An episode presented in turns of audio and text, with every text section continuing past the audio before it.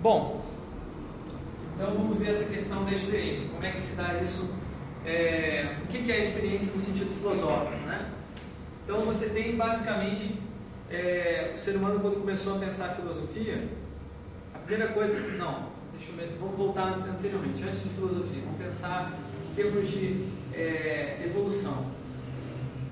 O anim, quando o ser humano, digamos assim, era um animal irracional, ele era, sei lá, macaco ou um descendente de macaco comum, enfim, qualquer coisa que não tivesse a capacidade de reflexão que a gente tem hoje. Quando ele estava é, vivendo, ele não sentia diferença entre ele mesmo e o meio ambiente. Se você for notar os, os animais, eles não têm uma noção assim de eu como a gente tem de self, né? Self de eu diferenciado do ambiente. O animal vive um ambiente e, inclusive, é, isso pode ser, de uma certa forma, comprovado se você observar o comportamento deles quando os animais assim, se suicidam por conta de que no ambiente não tem é, recursos é, naturais suficientes para alimentar a população dele. Então o animal se suicida. Aí você fala, mas que louco, o animal se suicida. Claro que é louco, para nós temos a noção de eu. Se você pensa que existe um eu, não tem sentido você aniquilar o seu eu. Porque o eu é diferente do, do ambiente. Né? Então o eu é diferente do ambiente, eu tenho que preservar o meu eu. O meu ambiente, na realidade, é o eu. Agora, quando você tem um eu único com o ambiente, aí, não faz, não, aí faz sentido você aniquilar o seu, a, o seu corpo para que o ambiente continue vivo. Pegado? Então tá, no início só existia um. Então no início você tinha lá a bistequinha, né? E o mar. Bom, isso aqui é só uma representação iconográfica do mundo. Então, existe, no início só existe o mundo. Mas aí começam a surgir é, seres humanos, que são é, animais capacitados a ver a diferença entre é, o mundo e eles mesmos. Né? E aí surge a noção do eu.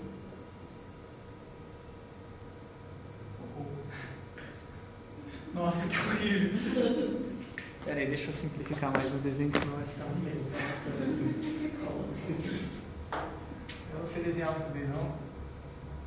Sim, agora vai ficar mais fácil. Ok. Então você tem a noção, nossa, tamanho do homem em relação mas enfim, o homem, o homem ele, ele começa a perceber que ele é o meu, né? Ele é diferenciado né? e começa a desenvolver é, as capacidades de observação do mundo pelo distanciamento. Né? Então o homem se distancia do mundo e começa a observar ele é, de uma visão um pouco privilegiada. Ele começa a perceber que quando você está vivendo só o mundo, no mundo, você não tem noção de passado, presente e futuro, você só tem noção de presente. Você é e pronto.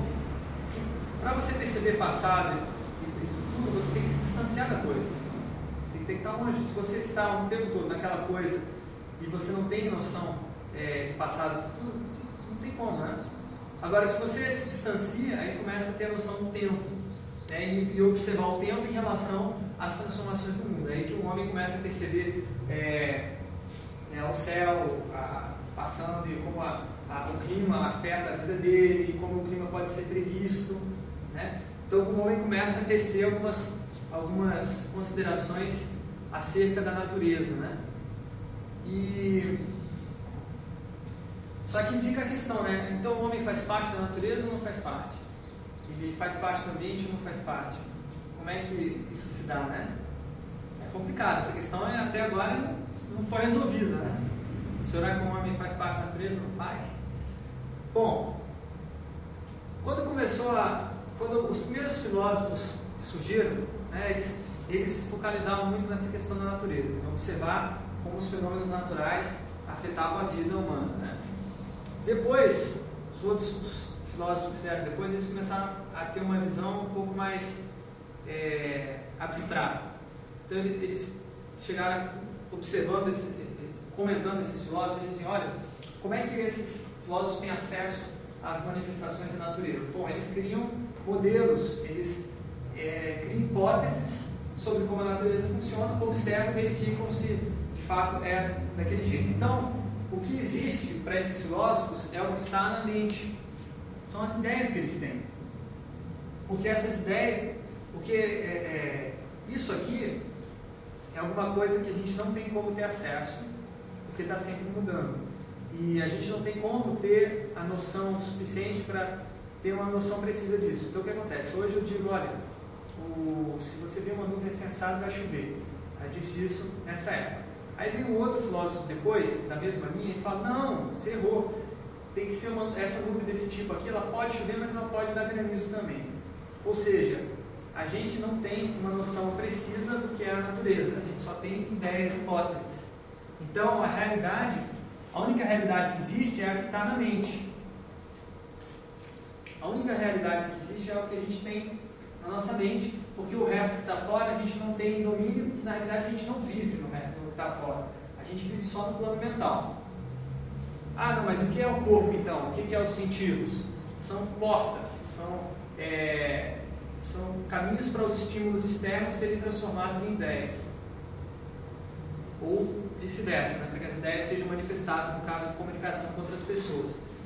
Então, esse, esses primeiros filósofos que começaram a pensar que a realidade estava toda na mente, eles foram chamados de idealistas.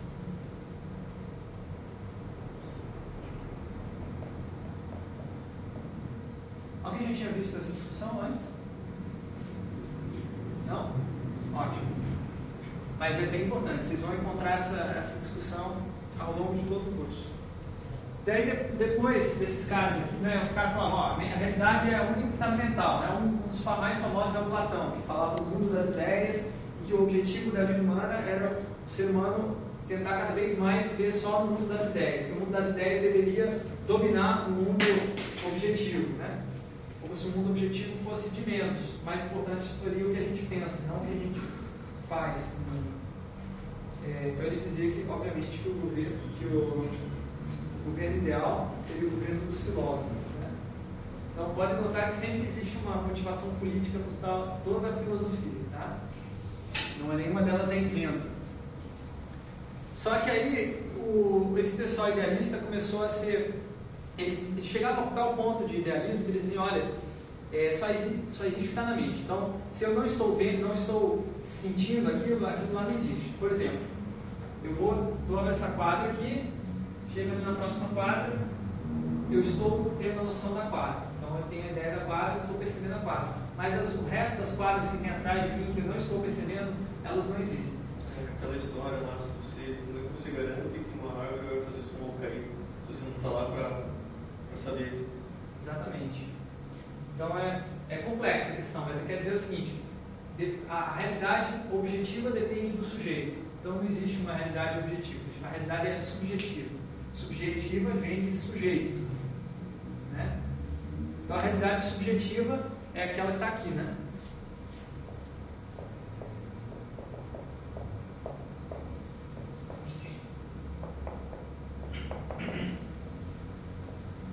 daí, tudo bem, daí com base nesse argumento você diz, bom, então cada um tem uma realidade, né? não é isso? Porque você anda aqui, eu estou vendo uma quadra, você está vendo outra, então cada um está numa realidade completamente separada. Como explicar que a gente ainda consegue se entender e ainda ter é, conhecimentos compartilhados? Complicado, né? Aí então o que, que ele diz? Não, mas toda a realidade é, subjetiva ela é derivada, derivada de uma essência.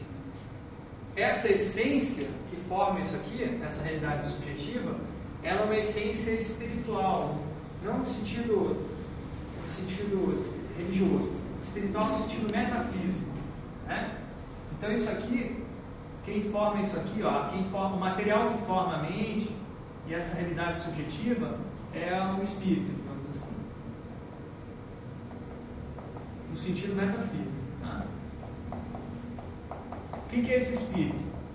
seria vários, cada, cada, cada área filosófica define de uma forma diferente, mas seria alguma coisa assim original, as ideias originais que são independentes é, dos seres humanos específicos, como se existisse uma grande força é, que estaria uma grande razão, uma grande razão que, que é, estaria presente e ordenando todo mundo, independente da, dos seres.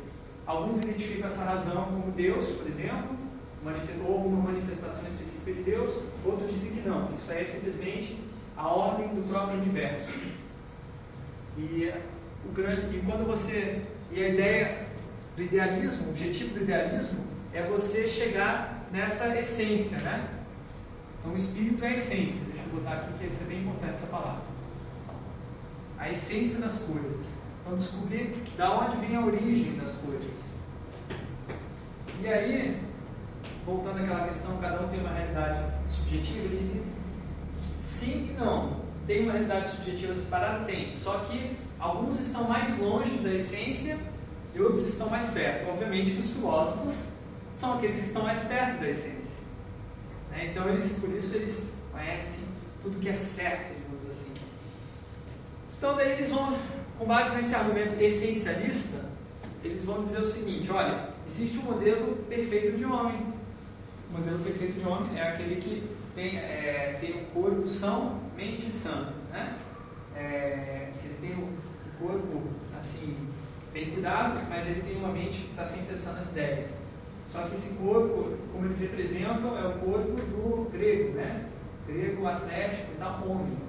Então, nisso já tem toda uma questão. Não, você dizer que isso é a essência, é a essência você ser homem grego, de uma altura tal, com tal estatura, com aqueles, com aqueles bíceps, né? isso aí tem uma implicação para a sociedade. Se você fala isso é o essencial, isso é o perfeito, isso é o original, todos os que não são daquele jeito são, estão longe da essência, estão é, digamos assim, excluídos. Né? É, no mundo das ideias, você pode dizer, olha, é, existe uma essência por trás de todo o conhecimento humano.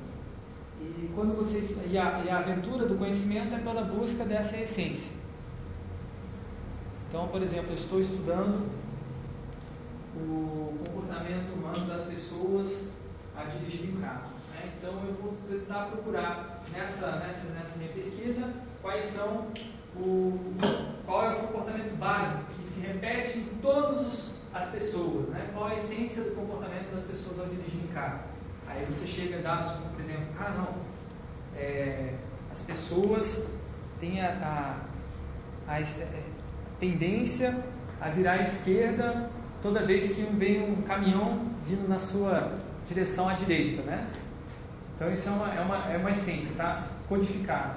Mas aí acontece do sujeito, do fulano lá, virar à direita. O instinto, não, mas por que, que ele virou à direita? Não, eu, por instinto, eu nem pensei, virou à direita. Isso acontece, a gente está numa situação de perigo, a gente ao invés de tomar a situação que vai sair do perigo, a gente faz exatamente o inverso. E da onde veio, é, como é que se explica esse comportamento que não, não foi, que foi, digamos assim, fora da essência? Ah, não, isso aqui é um desvio, né? É um desvio. O cara, o cara errou. Certo ele seria virar para a esquerda. Mas virar para a direita não é certo também? O que, que é? É errado virar para a direita. Ah, você vai bater com o caminhão. Tudo bem, mas alguma coisa fez a pessoa bater, virar à direita. E o que fez? Ah, bom, aí você tem que ver. Aí essa, essa, essa teoria já não explica mais. Porque essa, essa teoria explica o comportamento pela aquilo, a essência original que está no mundo das ideias, dentro da gente e tal os fatores externos não são considerados. Ah, não, tudo bem, tinha uma velhinha atravessando a esquerda. Não, isso é de, não, a velhinha atravessando a esquerda, nessa teoria idealista, é o de menos. O que definiu o comportamento foi o que a pessoa pensou. Agora, existe uma outra visão do pessoal que começou a criticar esses idealistas, falando, não, é, o comportamento humano e os pensamentos humanos não são definidos apenas por, essa, por esse, pelas ideias que eles têm, ou as ideias que são transmitidas pela sociedade. Né? O comportamento humano ele é principalmente é, definido pelo ambiente onde ele está inserido. Aí começou a surgir então uma, uma corrente de filósofos que se denominou materialistas.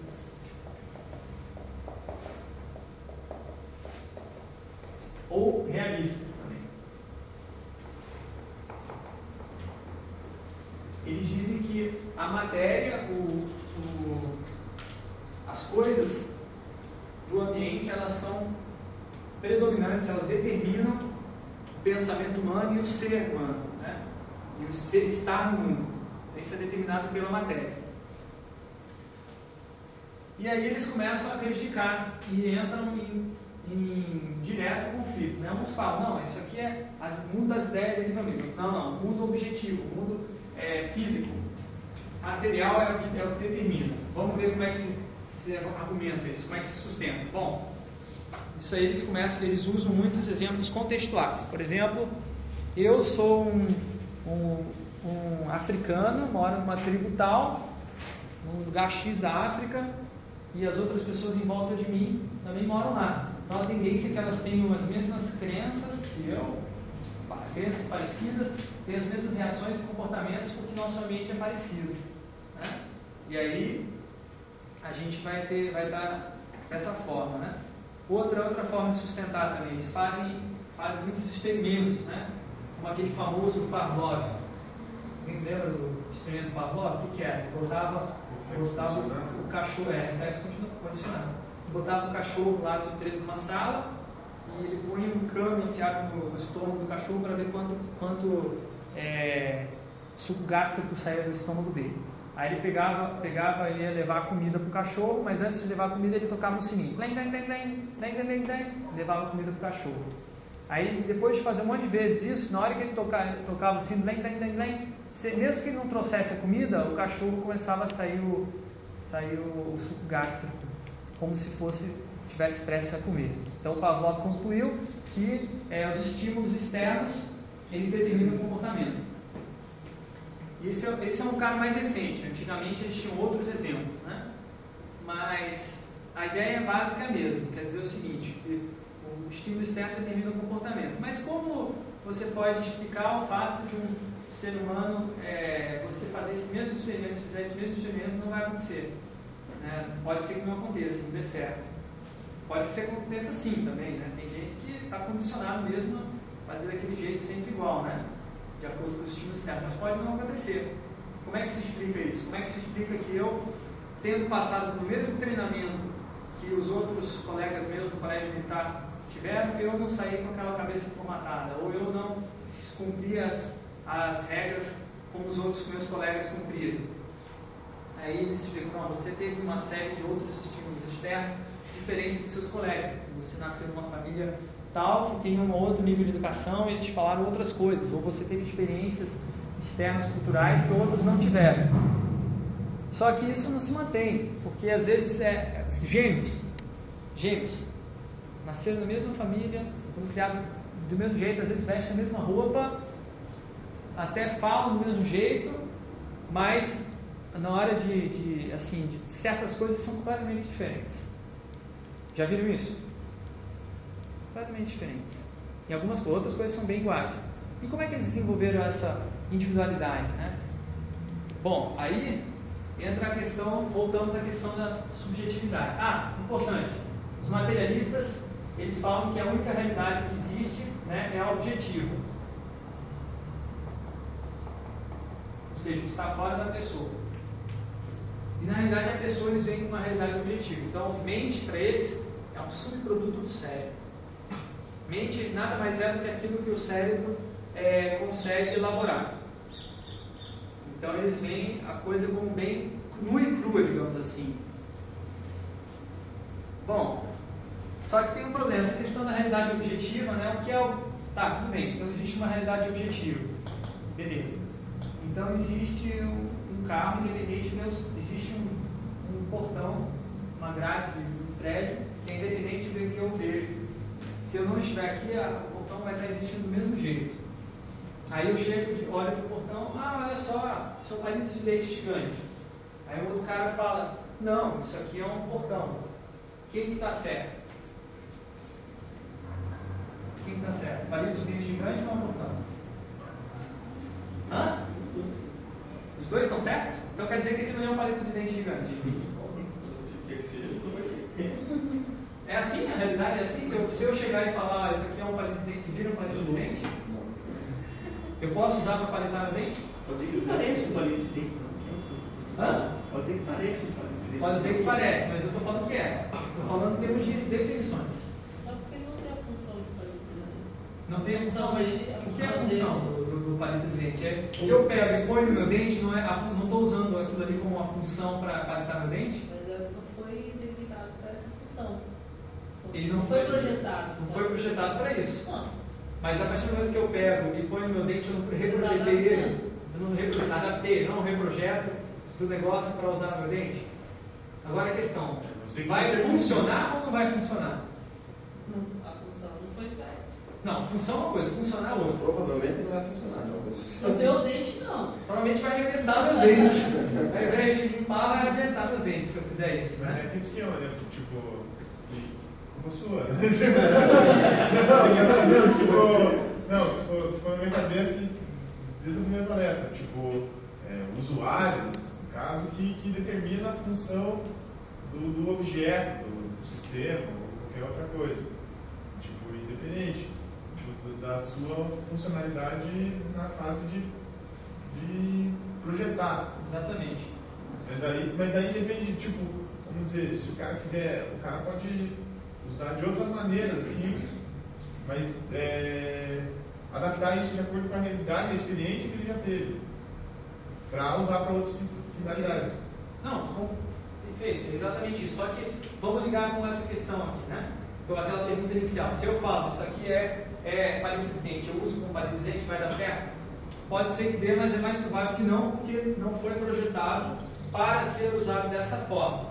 Então, a, reali- a realidade objetiva, ou a matéria desse palito de dente, ela, ela tem um efeito, ela tem uma, uma- um modo de se usar embutido nela, né? ela tem uma, uma carga que me impede de fazer certas coisas que eu gostaria de fazer e não são possíveis. Ou seja, a minha ideia, ela não pode ser ela não pode ser completamente executada com qualquer obje- objeto. Você fala, ah, não, se você quer que seja, vai ser. Vai ser entre aspas. Eu posso querer que seja um palito de dente, mas não, não vai funcionar como um palito de dente. A tua experiência vai delimitar isso. Exatamente.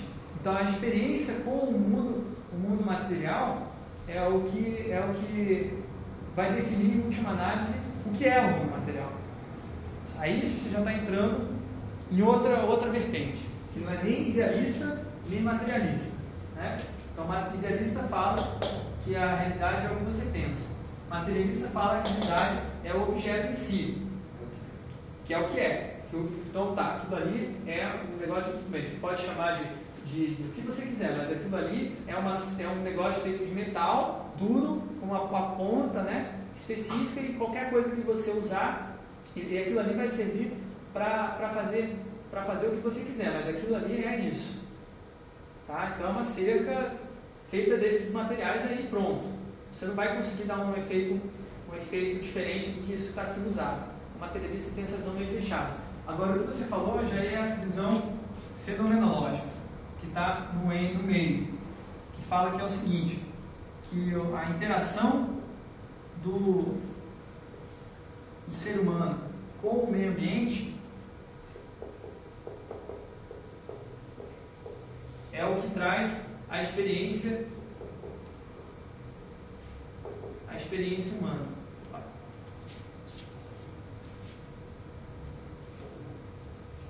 Então a experiência humana é produto da interação do ser com o meio ambiente.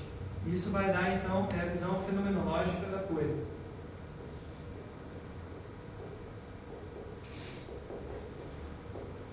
Existem teorias do design de interação que são idealistas, materialistas, fenomenológicas e algumas outras que eu não vou apresentar aqui hoje porque senão vai ficar muito complexo.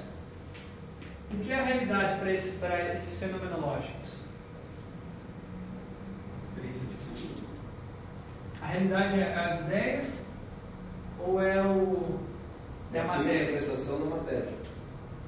Isso é a realidade? A interpretação da matéria? Aí que, aí que se dividem os, os fenomenológicos. Alguns acham que é a interpretação que é a realidade, né, que falam que a interpretação é a realidade, Criança, você só, E aí- vai, você só vai descobrir que, que não vai ser do planeta de dentro se você experimentar. Esse daí já são os outros caras, são os, são os, os caras, os empiristas, né? São, é, um fala que a interpretação é a realidade, o outro fala que a realidade é a, é a é, como é que se pode dizer? É a materialidade, mas tem um outro termo para isso. Enfim, é, é o que você está usando, né? Eles vêm mais para esse lado. Então, alguns são, são idealistas, meio idealistas, outros meio, meio materialistas. O Karl Marx está aqui e o, o Martin e o Hegel está aqui, o Martin Heidegger está aqui. Eles focam mais naquela questão da interpretação. Marx fala mais das questões objetivas. Agora, a questão principal dessa, dessa questão de interação, forma e experiência é que a subjetividade e a objetividade estão completamente unidas. Você não consegue separar sujeito de objeto. Isso tem, isso aí, se você considera dessa forma design, isso tem é, um efeito assim grande na forma como você trabalha, porque daí você não pode de repente projetar um objeto pensando que ele vai ter um sujeito específico, genérico. Aí você pensa, ah, vou projetar esse objeto, essa cadeira, para quem? Por exemplo, vou projetar para um percentil médio. Quem já viu isso em economia? Percentil quer dizer a, a, a, uma parte da população. A gente estava discutindo agora do almoço sobre rebocas. Hã? A gente estava discutindo na volta almoço sobre rebocas, entendeu? Tipo, as magazines com um padrão de roupa.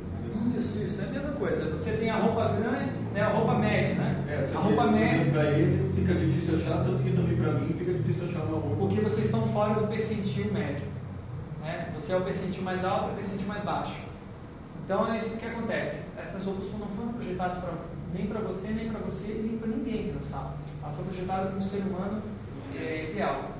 Ser humano, é, digamos assim, um sujeito é, oculto sujeito genérico, né? Sujeito genérico. O idealismo. Um É, sujeito é, idealizado. assim, a realidade está aqui, mas, por exemplo, e como a gente nunca discute muito que, o que é percebido como realidade, às vezes todo mundo acha que é a mesma coisa, mas na verdade, se você pede para descrever, descreva essa cadeira com todos, todos os atributos dela, aí você começa a descrever, ah, é uma cadeira média. A outra pessoa já pode pensar, nossa, a cadeira é muito pequena. Então, assim, você, a tua interpretação da realidade tem a ver com o seu sujeito, quem você é. Quem você é. ponto de vista. É. Mas, mas tem um limite. A cadeira, né, o negócio não vai ser Não deixa de ser essa cadeira. Não deixa de ser uma cadeira objetiva também. Você não pode. É aquela ideia também do. é, Essa mesma ideia tem uma outra analogia que é da Einstein, que ele fala de uma casa, né? Você põe 20 pessoas em volta de uma casa pede para elas darem a opinião sobre o que elas veem na casa. Cada um vai dar uma visão diferente, mas mesmo assim a soma da opinião de todas essas pessoas não vai ser igual à casa. Então é complicado, né? A gente, aí por isso daí tem o nome fenomenologia. O que quer dizer fenomenologia? Quer dizer que a única coisa que você pode estudar como é, pesquisador da realidade são os fenômenos da realidade. Mas não é nem parcial, é perfeito, é só. Então, aí que está, é justamente isso. Você só tem acesso aos fenômenos da realidade, é aquilo que você percebe dela, né? Então você só tem acesso à percepção, ou à interpretação que você faz da percepção, que vem, vem em segundo lugar. Né? Então, o estudo da fenomenologia é, é filosofia a partir da percepção do mundo. Por isso, fenômenos. E daí, claro, obviamente que você não pode dizer que existe uma essência. Porque se você não tem acesso ao que realmente as coisas são, só tem acesso ao fenômeno. Então você nunca chega na essência das coisas. Você rejeita a possibilidade de existir uma essência. E você também acaba gerando uma média, e quem sai dessa média é taxado de louco. De... Essa média é a essência. É. É a tal da essência. Vamos projetar uma camiseta. Então, qual que, é a, qual que seria a camiseta ideal? Isso é a essência. Tentar achar... O... Nessa visão é anti-essencialista. Anti-essencialista, isso. Então, nessa visão, a média não é o importante. O importante é o sujeito com o objeto, ou seja, um caso específico com um outro caso específico. E aí você trabalha com design situado. Design situado com a situação. Então você tem um grupo de pessoas que compartilham ah, algumas, alguns conhecimentos por conta de terem crescido aqui num ambiente similar e você projeta para esse ambiente específico. Logo, a chance de você ter uma adaptação é, que funcione melhor para aquelas pessoas é maior. E aí, só que daí eles falam, ah, mas não dá para produzir industrialmente, Dá, só que daí com outro modelo de indústria. Um modelo que não se baseia nisso aqui. O modelo de indústria básico que a gente vive hoje é isso aqui. Né? A maior parte, o, a União Soviética tentou fazer esse modelo aqui. Também não deu certo. Né? Esse aqui, o que está acontecendo com esse aqui? Modelo idealista de produção. O que está acontecendo no nosso planeta com esse modelo? Ele está dando certo? Está chegando no limite. Né? O que está acontecendo? Você, as indústrias vão detonando o meio ambiente como se o meio ambiente não fosse importante. O importante fosse a razão. Né? Importante fosse as ideias. E justifica os meios. Justifica os fins justificam os meios. Aí você pode destruir tudo porque o meio na realidade não é importante. Né? É só os fins que importam na realidade. Só importa que você vai ter lá uma revista para você ler, umas ideias que vai te estimular ideias ou produtos que vão se fazer sentir melhor. Agora, o que acontece com a realidade objetiva, com o mundo, é o de menos. Né? Pode detonar tudo, só que daí o que acontece? Tem um limite. A racionalidade, ela, ela acaba se transformando em irracionalidade. Né? E aí você acaba dando um tiro no próprio pé. E aí começa a surgir o pessoal da sustentabilidade e falar, olha, temos que pensar mais aqui, ó, no meio ambiente. Agora, a visão só de meio ambiente, ver só isso aqui, também não funciona, também não dá certo. Né? Você dizer que, ah não, agora então é, vamos fazer uma indústria só focada no meio ambiente. Aí ela, ela não supre aquilo que os seres humanos têm de, de, de vontades, assim, de pessoais, desejos. Né? Mas tem comunidades do Brasil que estão começando a dar certo via desse modelo, assim, mas não em grande escala. Uhum. Mas é procuraram meios de. Por isso, esse modelo aqui não é reproduzível, reproduzível em grande escala. Né? E o que, o que tentou fazer a União? Reproduzir em grande escala, não deu certo.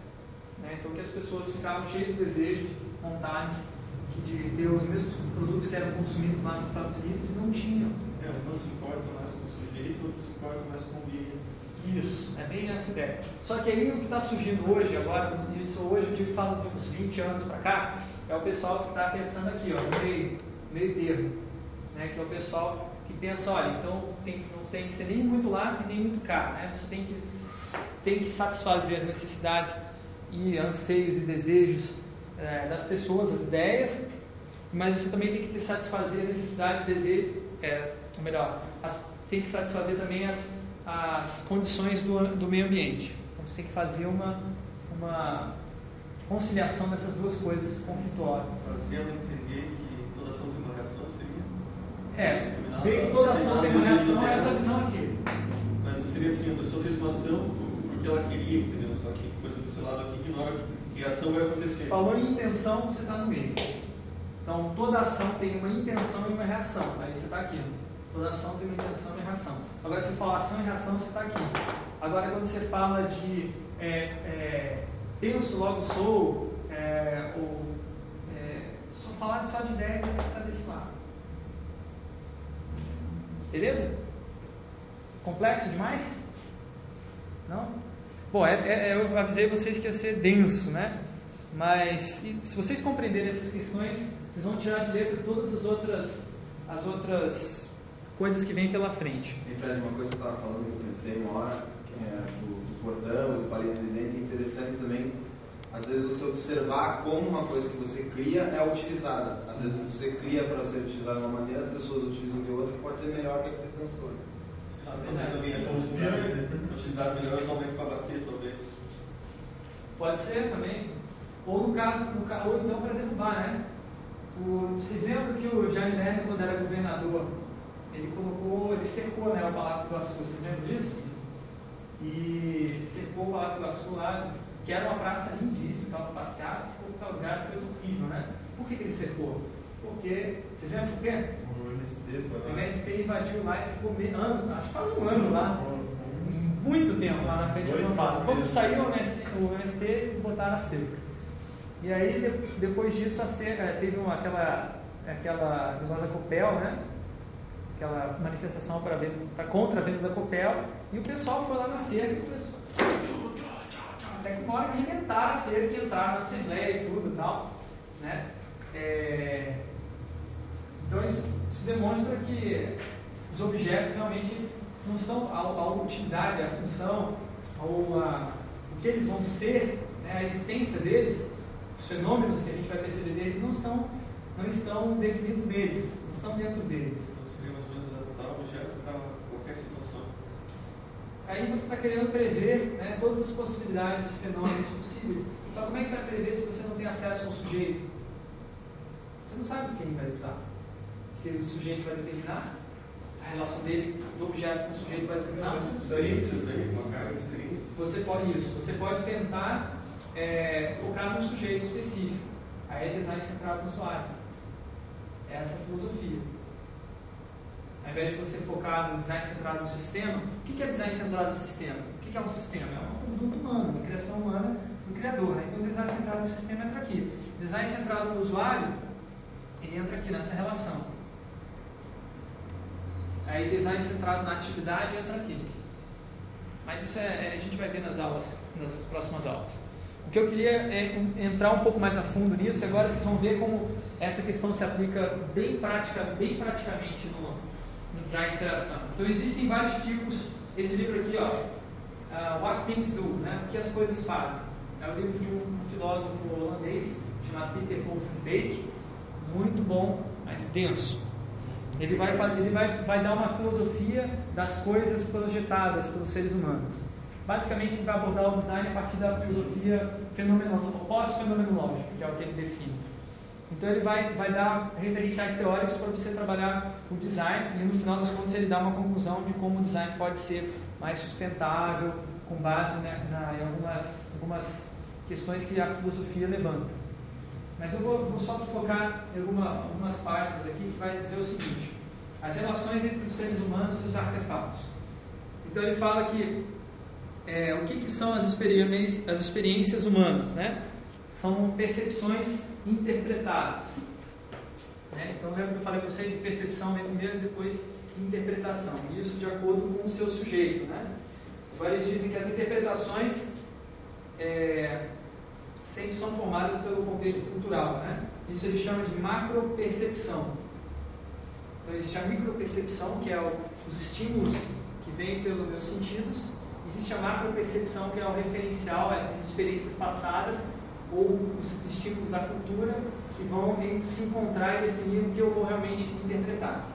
Aí entra a criação de símbolos e como você interage com eles. Isso. O símbolo, o que é um símbolo? Né? O que é esse desenho aqui? Não, isso não é um desenho. Isso aqui é uma, é uma marca de tinta, uma sujeira de tinta que ficou em cima do quadro. Mas vocês veem isso como ser humano por causa da macropercepção. Na micropercepção, vocês veriam apenas, veriam apenas a tinta em cima do, do quadro. Então, aí, vamos dizer, quando você tem, é, por exemplo, você vê um novo tipo de maçaneta. Você não sabe se aquilo é uma maçaneta, mas você deduz por essa forma. Isso, você faz uma referência à sua experiência e contexto cultural. É, mas eu pensando assim, talvez tipo, alguém pega e começa a fazer uma campanha baseada em simbologia, dizendo que a cadeira serve não para o propósito de sentar. Entendeu? Mas isso daí não vai. Isso já aconteceu várias vezes, né? Interferir no, no que o sujeito vai. Essa essa macro percepção, entendeu? Eu vi um monte de imagens de pessoas usando a cadeira para outra finalidade, sei lá, para dormir. A micropercepção não vai mudar, porque a matéria é a mesma. Mas a macropercepção muda. É influência. Tem aquele filme, não sei se já viram, Os Deuses Devem Estar Loucos. Sim, muito bom, muito bom. Ele demonstra justamente isso, cai, cai um monte de, de objetos que não, é, que não é da cultura do cara, o cara não entende o que é e fica se batendo para ver o que, que para que serve, o que pode fazer com aqueles trecos.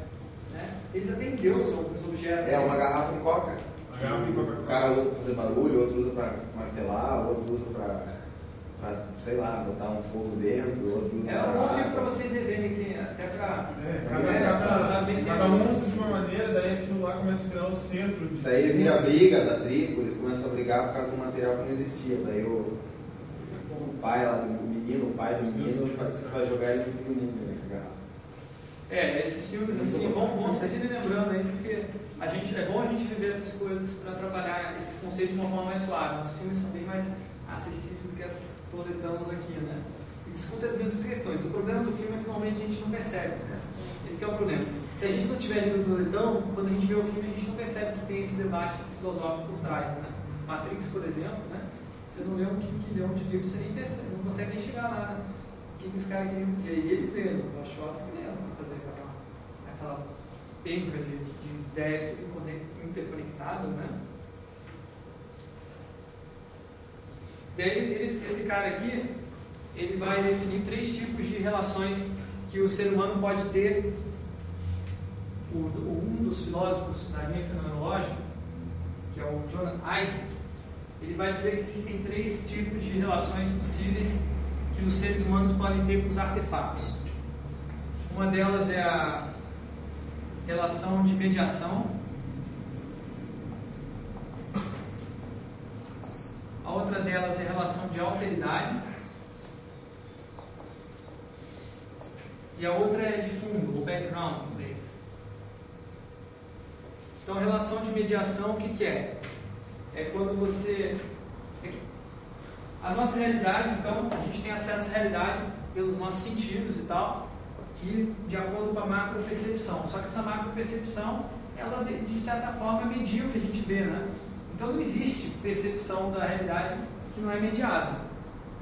Porque eu estou percebendo vocês, enquanto alunos desse curso, de acordo com todo esse cabedal de conhecimentos e experiências que a gente teve anterior, para estar percebendo isso aqui. Se eu tiver apagar minha mente, sair do coma, sem lembrar de nada, olhar para vocês aqui nessa sala, eu não vou entender nada. Ou pelo menos vou entender coisas completamente diferentes do que eu estaria se eu te conhecesse todas essas coisas. Ou seja, a, as referências culturais, os signos, eles medeiam, né, mediam a nossa percepção. Então não existe nada que seja sem mediação. Só que existe uma mediação que ela é objetiva, né, que é feita por um artefato que altera a nossa percepção de fato. Por exemplo, óculos. O Júlio está usando óculos ali, né? É, então ele, ele vê através dos óculos. Sem o óculos você não veria da mesma forma como está vendo. O óculos afeta a sua percepção, micropercepção. Né? Agora, então você tem um esquema basicamente assim, né? O eu, a mediação. O eu é a tecnologia e o mundo. Agora tem o caso do seguinte, no caso do Júlio, essa tecnologia ela está tão impregnada no corpo dele, de certa forma você já tem uma relação tão forte Isso, seria mais ou menos isso. Precisa disso para poder perceber. Exatamente, a sua percepção foi alterada. Seu corpo, a sua forma de perceber o mundo, seu corpo se alterou e se adaptou a esse artefato que você usa para enxergar melhor. É uma dependência. É sentir que se eu não estiver com ele, eu não vou perceber como eu devo perceber. Mas você podia até perceber, você já deve ter visto um livro chamado, eu deve ter ouvido falar dessa teoria, que é Enxergando Bem Sem Óculos. Já viu isso? Que você treina a sua, mente para perceber e enxergar é, sem precisar de óculos. É muito louco, eu já passei por uma experiência parecida. No, no começo do ano, eu estava muito estressado, terminando a dissertação, eu estava fazendo um monte de coisa, talvez o tempo e tal, não estava sabendo gerenciar bem o meu tempo. O que aconteceu? Deu uns terçol no olho, né? Não tirei. Vários, três ao mesmo tempo. E começou a inchar e tal, doer, não sei o quê, e daí começou a afetar a visão. Aí o lado direito começou a chegar embaçado. Começou a dar uma, uma horrível para trabalhar no computador, né? Putz, um, um olho enxerga, o outro não, é dose, né? Se os dois ficam embaçados, assim compensa. Agora, um olho ficar embaçado, o outro não, então ficar todo lado assim, tal, não sei o quê. E não resolvi o negócio. Aí fui no oftalmologista, o cara falou, ah, fez o teste. Não, você tem, você tem astigmatismo do lado direito. Você tem astigmatismo do lado direito e do lado esquerdo. Mas por que eu nunca percebi isso? Ah, porque com ao longo do, do tempo, você vai ficando mais e vai ficando pior. Aí eu falei, ah, é? Ah, então tá aqui, tá? Se quiser, aqui é a receita do óculos. No lado se põe meio grau, não, 0,75 grau, aí põe e usa. Do outro lado não. Ah, tá bom, mas eu não vou fazer, não fiz. Aí depois de alguns, alguns meses reduzi o estresse, tal, consegui gerenciar melhor, o pessoal foi embora e o, e o olho voltou normal. O que é identificado como coisa de grau. Eu falei, mas a infecção pode afetar? Não, não pode. Depois quanto tempo não pode? Pode afetar? Não, o que no máximo pode dar é incômodo. Mas no meu caso não é incômodo, era, era nitidamente, ficou, ficou embaçado. Aí mudou o estado mental, mudou o estado mental, comecei a chegar no. Nitidamente embaçado, paradoxo, né? Mas ficou mesmo, é nitidamente. Só que nitidamente no sentido. É pra você, pra gente não faz diferença nenhuma. De acordo com a experiência do usuário, né? Claro. É realidade subjetiva, né? Interpretação da realidade. Pode ser também, eu posso estar interpretando dessa forma, né? No final das contas, se você fosse olhar lá, né? Olhar as células do meu olho e tal, você ver que não teve alteração nenhuma, que simplesmente o cérebro estava enxergando mal do lado direito. Porque o olho, o olho está diretamente ligado ao cérebro. É, né? ou, ou Tá a infecção lá, de repente, disparou no cérebro. Pode ser também, pode ter prejudicado o cérebro. Na verdade, não é um problema do olho, é um problema do cérebro. Mas psicológico. É, não tá, não tá Pode inchado? ser. Não, essa, é justamente essa teoria que eu estava falando para ele, né? Que ele se acostumou, aí voltando à questão do- dos óculos, não, o Alexandre também usa, né? Então o Alexandre já está se escoçando, né? Quer dizer, não enxergo nada. Então, é, esse, esse, esse, esse óculos ele já faz parte do corpo, o corpo se adapta a ele. Então ele já tem uma relação diferente. Não é o eu, é a tecnologia e o mundo separado. O eu está junto com a tecnologia. Dá acesso ao mundo. Isso aqui se chama tecnologia é, corporificada. É uma mediação corporificada tem muito a ver com aquela, aquela aula da aula passada, né? A gente falou da corporidade. Então, se você usa muito essa, corpo, né? Chega uma hora que você já começa com o carro. Você vai dirigir o carro, você não pensa, eu dirijo o carro para chegar a um lugar. Você vai lugar. Quando você bate o carro, o que você fala? Bati. Quem bateu foi o carro, não foi você. A sua consciência Você não pensa que você está guiando, você pensa que você é o carro. Você, a- o carro é uma coisa que o óculos. O carro, ele, ele- você se adapta de certa forma a sua percepção a ele, que é- não existe tanta diferença, não existe uma diferença forte entre você e o carro. Então, seria certo. Eu fiz o carro bater. Você expande a sua consciência através do carro. E o carro vai- passa a se fazer parte do seu, ah, dos seus consegue- instrumentos perceptuais. Tanto que, é, tanto que você consegue medir uma distância de uma extensão que não é do teu corpo. É, Né? dois Exatamente. Dois. Exatamente. Um, um exemplo bem prático que ele dá no livro ali, o cego que usa o, a varinha para perceber. É ele não está percebendo a varinha, ele está percebendo o mundo por meio da varinha. Né? Então a varinha passa a fazer parte do, do instrumento perceptual dele, que ele percebe o mundo. Ele passa a ser tão, tão útil como o olho. Né? Então é bem louco isso, né? A tecnologia não entra e faz parte de uma forma assim. é, Só que tem, tem um outro tipo de tecnologia que media também, que é ela da seguinte forma. Então você tem a tecnologia que vem mais perto do eu e tem a tecnologia que vai mais perto do mundo. É a tecnologia que nos ajuda a compreender melhor o mundo, representando ele, mas sem estar integrado completamente a gente. Né? Então é o seguinte esquema: é, é o, o eu tem acesso à tecnologia e o mundo estão unidos.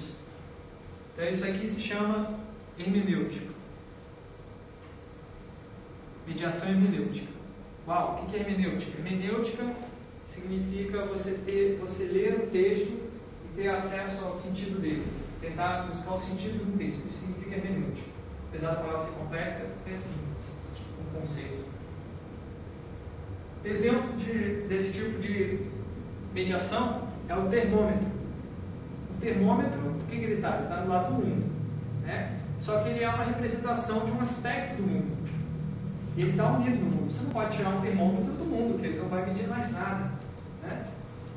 Ele está unido. Se você leva o termômetro para outro lugar, muda imediatamente, de acordo com aquela situação, aquele contexto, a representação que ele vai fazer. Só que essa representação serve para a gente ter acesso ao mundo, para compreender um aspecto desse mundo. Mas ela não faz parte de nós. Então essa, essa é uma mediação que tem que ser lida, compreendida. Né? Agora existe uma outra possibilidade. Você está usando um objeto, né?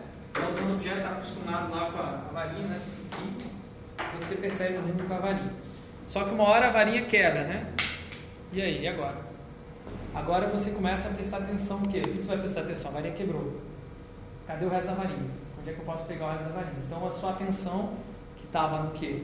Na onde você estava indo, no ambiente, se volta para o objeto que você estava usando para, para ter acesso ao ambiente. Então o objeto passa a ser é, o que você está preocupado. O objeto, na realidade, falando do mediador, né? Porque o objeto, quando você está andando com a varinha, o que, que é? Qual o objeto? O objeto da sua ação. O objeto da sua ação não é a varinha. O objeto da ação é o lugar onde você está andando, né? Agora, quando quebra, se torna objeto aquilo que você está usando.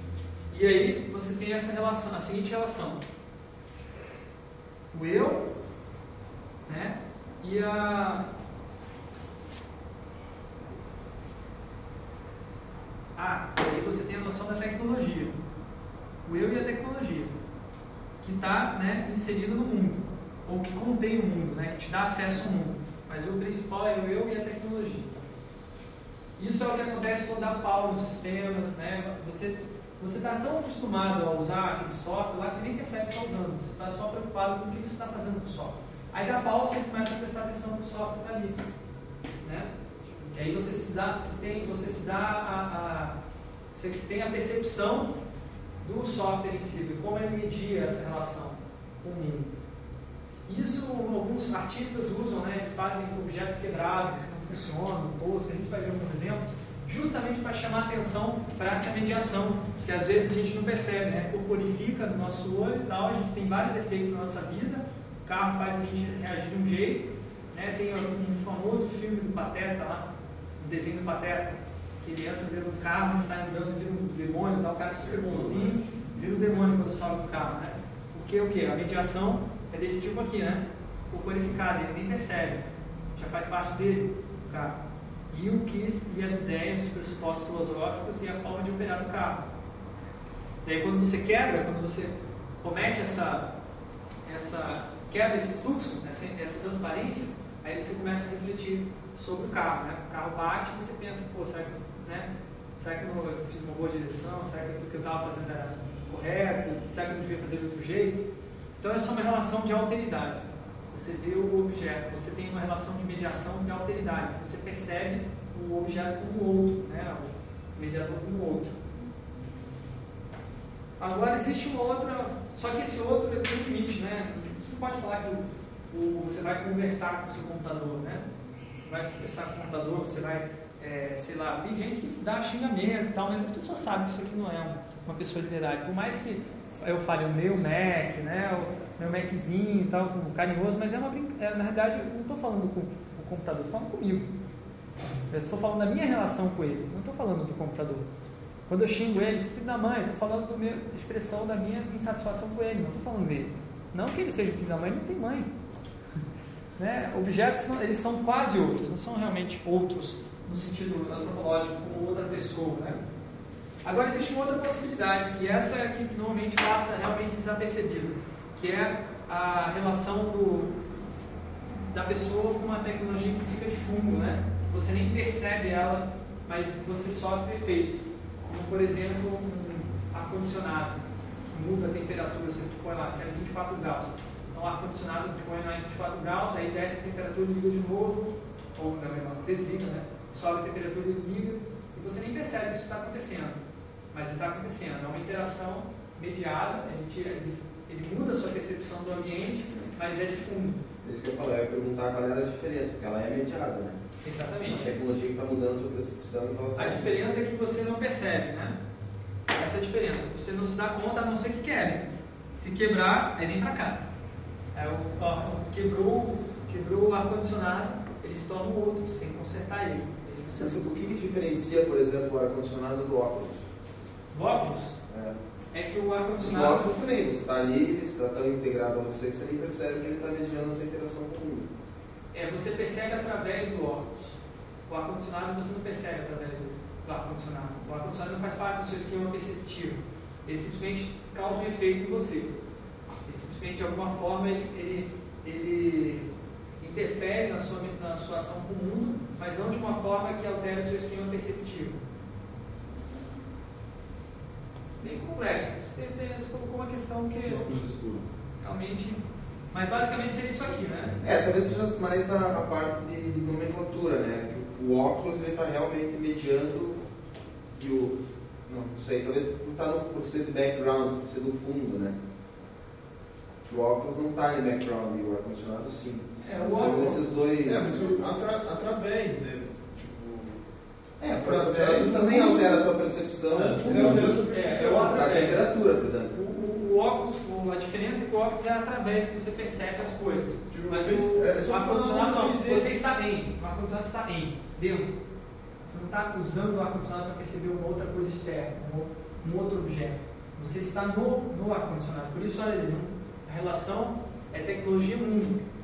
A relação não é eu. O eu já está fazendo parte da, da coisa ali, como um todo. Né? Não fica, não fica melhor verdade é assim, né? Nem assim, é assim. É, um, é, um, é todo mundo junto, digamos assim.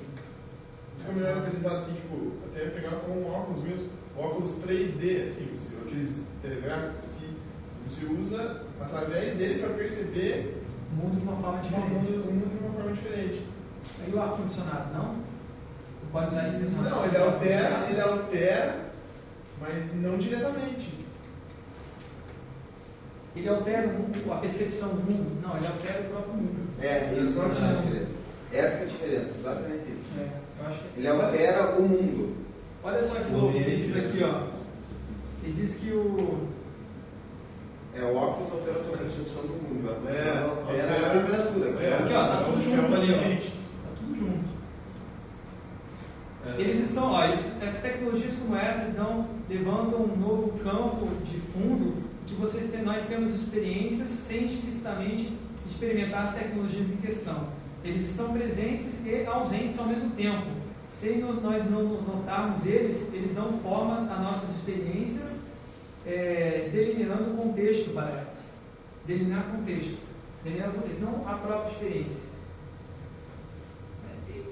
Complexo, tem razão. Eu acho que daria para trabalhar isso de uma forma mais pensando dessa maneira é interessante, porque ele está no background e ele altera, faz, ele altera o ambiente. Uhum. Consequentemente, altera a tua percepção. E o óculos não, ele não altera nada, ele só altera a tua percepção. Então ele diz, ó, mas assim, dessa forma eles podem ter o mesmo é, forma, a mesma característica transformacional da percepção, como as outras tecnologias mencionadas nesse, é, nessas outras mencionadas anteriormente, em que nossos, nossos sentidos estão mais envolvidos explicitamente. Então eles têm a mesma, basicamente a mesma função, a mesma capacidade. A única diferença é que eles estão de fundo, a gente não percebe eles a não ser que eles querem, né? Eles têm uma relação muito mais assim implícita, digamos assim. Bom, eu também acho que poderia de repente o exemplo do ar-condicionado entrar aqui também, mas enfim. Uma lâmpada, por exemplo, uma lâmpada se planilha esse último aí. É, um negócio que é prático. O ar-condicionado, ele está no ambiente. Todo mundo está percebendo que está mais frio aqui dentro. Se eu só eu estou de óculos, só eu vou ver de uma forma diferente. E as outras pessoas não. Não, mas aí você pode dar o exemplo de você estar sozinho na sala, é a relação mesmo. Tá sozinho Eu na acho que- sala, o ar-condicionado Eu acho que tá- talvez seja assim, a pessoa, a Quer um outro tecnologia exemplo? óculos e o mundo continua igual. E é o Isso. contrário. O mundo, o ar-condicionado, entendeu? o ar-condicionado altera o mundo para a pessoa. E o óculos altera a pessoa para ver o mundo, por exemplo. É, eu acho que, acho que pode ser, pode ser pensado dessa como? forma. Eu acho que é isso aí. Não, é, não, mas é. A lâmpada é a mesma coisa é coisa. você agrupa Quer ver um outro exemplo mais, mais implícito? A ref- ele está aqui também no geladeira. A geladeira tem um efeito bem mais, menos perceptível do que o ar-condicionado. Né? E ela também é completamente background. A geladeira já complica mais ainda, porque ela, ela altera o mundo, que você altera a vê nossa como- percepção do mundo. A geladeira. Não, ela altera um pedaço do, um pedaço do ambiente. Né? É, a, a- a geladeira não serve para você alterar a percepção do mundo. O ar-condicionado você pode até dizer que altera a percepção do mundo, mas a geladeira realmente, realmente não É altera. foda. A geladeira altera o mundo. Ela altera o mundo.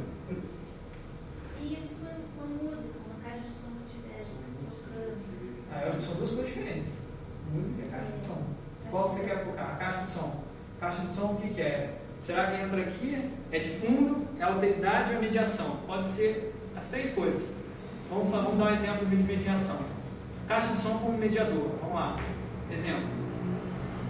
Você Pode ser um desses dois. você falando uma cena mais alta. Isso, nesse caso, qual, que- qual desses dois? Hermenêutico ou corporificado? Corporificado é o, é o microfone né, que eu estou usando, já faz parte do meu, meu ser. Né? Agora, vamos dar um exemplo de hermenêutica. Usando a- mesma caixa de som. Né? Vamos dar um uso apenas. Mediação que ela vai fazer. Na verdade, sou eu ouvindo você falar de som. Você tem que ler o objeto, né? Aí ideia da hermenêutica é você ler o objeto. Então seria no caso de você estar estudando eletrônica e usando como objeto uma caixa, o funcionamento de uma caixinha de som para aprender.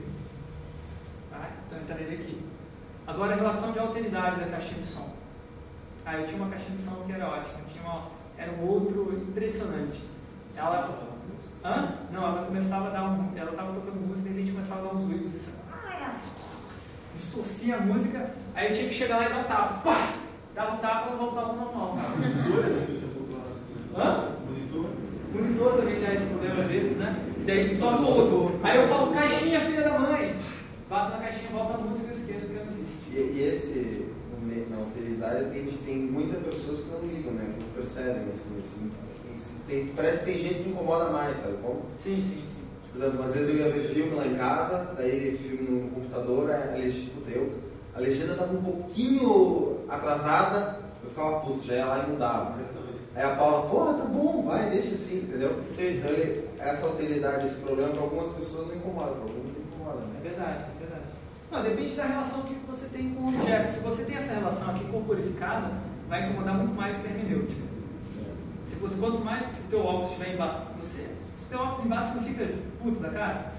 Então, por quê? Porque ele já faz parte do seu corpo. Agora, se você está vendo o óculos numa exposição, o óculos numa exposição de óculos lá, nem é o teu óculos, você olha lá, está embaçado, peraí, Só se o cara for excêntrico. só se foi excêntrico. Então aí a relação é hermenêutica nesse caso, se você estivesse olhando os óculos na exposição.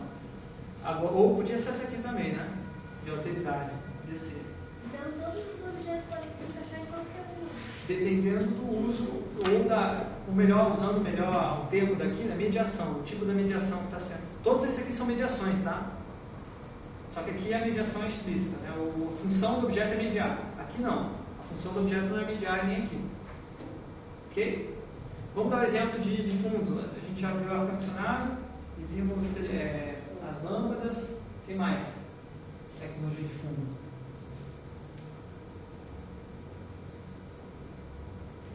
Vocês estão respirando na tecnologia de fundo lá. Tem que pensar, o que a gente respira e nem percebe que está respirando. Hã? O ar, o ar tem poluição. Poluição, não, tem tem razão. Poluição é uma, é uma técnica, é produto de técnica, é tecnologia. Poluição. É um subproduto, né? Digamos assim. Uma coisa que a gente não queria que tivesse, mas que tem. Faz parte. Nós criamos isso. Tá, Ou- mas em ser corporativo, tipo, aquilo tá me incomodando. Entendeu? Eu tô acostumado, quando altera o estado, eu me incomodo. Aí, aí deixa de É ser fundo e e passa a ser alteridade. Nossa, encaixa uma situação assim.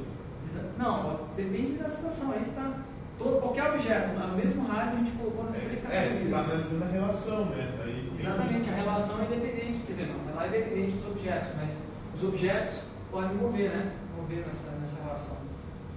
Um outro exemplo que vocês, vocês estão respirando mesmo, estão passando pelo seu corpo agora, que vocês nem estão se dando conta, são as ondas dos campos eletromagnéticos.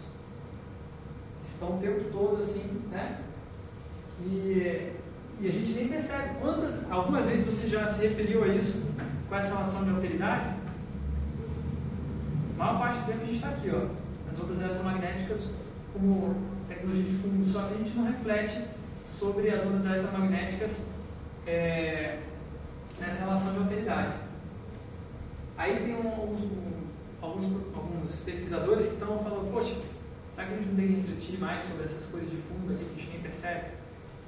Que estão alterando o nosso mundo, estão alterando a gente desde quem nós somos e tal. Se se a nossa vida vai ser melhor assim.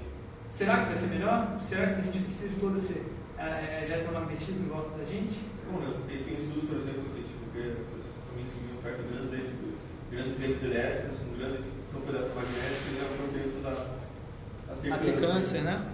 É, isso aí, isso aí existem vários, vários, vários estudos desses, né? Mas nenhum deles é realmente conclusivo. Ou talvez, e muito mais provavelmente, aqueles que foram conclusivos foram abafados ou foram eliminados de alguma forma. Porque imagine, você tem uma rede elétrica né, no mundo todo, muita gente ganhando dinheiro com isso.